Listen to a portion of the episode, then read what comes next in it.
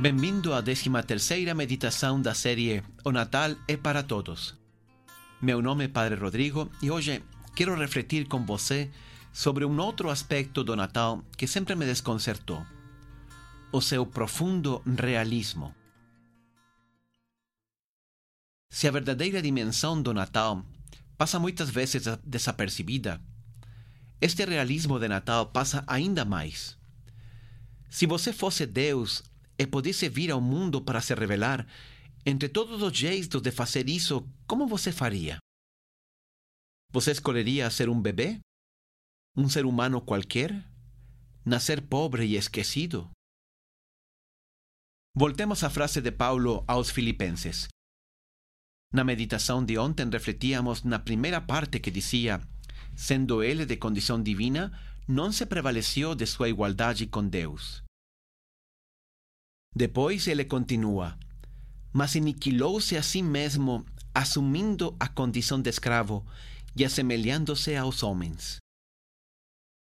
O realismo de Natal significa que Jesus, quando deixou sua condição divina, ele se fez um homem verdadeiro, carne e sangue, ossos e cabelo.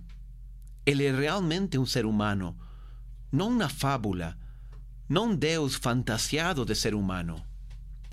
Ele perdeu sua capacidade de entender tudo, de fazer qualquer coisa. Ele ficou frágil como qualquer ser humano. Quando eu era adolescente, lembro que me impressionou o filme no qual Superman deixava seus poderes e se convertia em um ser humano terreno para poder casar com Luisa Lane. Pois bem, isso é nada comparado com o que Deus fez por nós. Él era infinito y se tornó finito. Era eterno y se tornó caduco. Era inmortal y se tornou mortal. Deus deixou seu poder, sua glória, sua perfeição. Ficou indefeso e invulnerável. Um Deus que precisa ser cuidado, alimentado, protegido. Por que ele fez? Para se comunicar conosco ao nosso jeito. Deus poderia ter falado conosco de muitos jeitos, através das estrelas do céu ou das ondas do mar.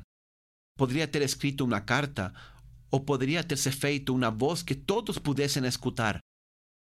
Mas ele veio para falar conosco pessoalmente, face a face, como fazem os que se amam. Isto é o que a teologia chama de encarnação, a perda de todos os poderes divinos. O que implicou essa encarnação? Quatro coisas. Em primeiro lugar, Cristo nasceu como um de nós. Nasceu como um entre bilhões de bebês. Mas todo o mundo e toda a história da humanidade dependia desse bebê. Os anjos devem ter estado surpreendidos pensando: o que Deus está fazendo? Deus, aliás, entra no mundo do jeito mais discreto que podia imaginar. Num estábulo, num povoado desconhecido, em meio da noite e rodeado apenas de animais. Deus não deixou de ser Deus quando se tornou ser humano.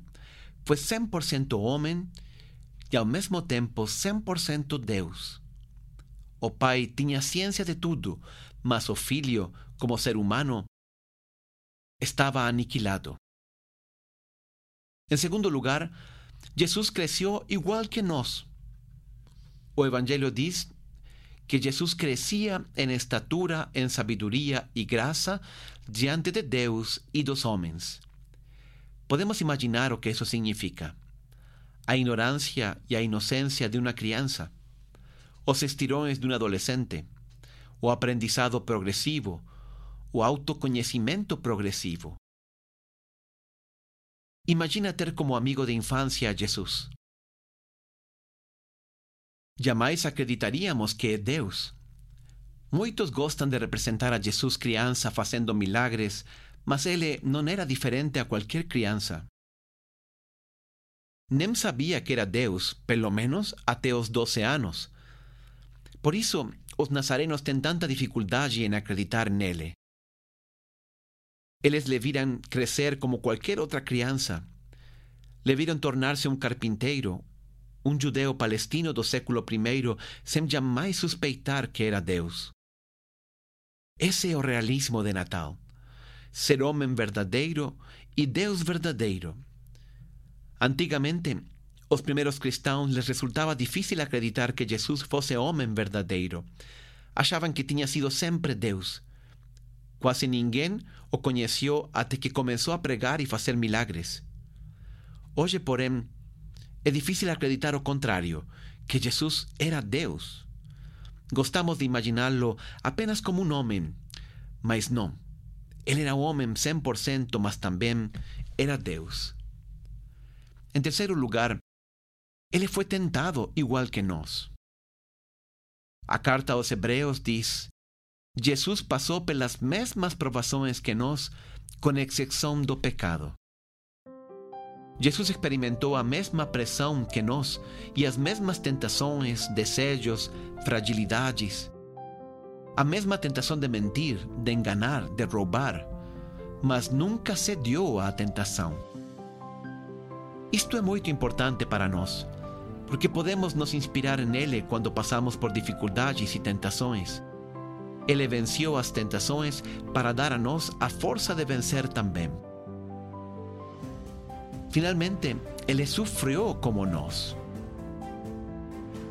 O realismo de Natal implica que ele sintió a dor, a decepção.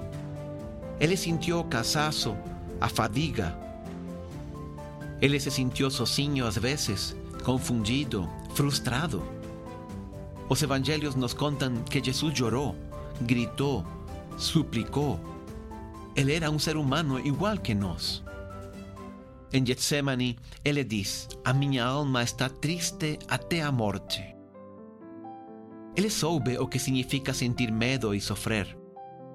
Isso também deve ser um estímulo quando nós mesmos temos que enfrentar sofrimentos, provações, problemas ou perdas. Jesus era Deus e se tornou homem. Nós somos seres humanos, mas com a ajuda dele podemos e devemos nos tornar como ele.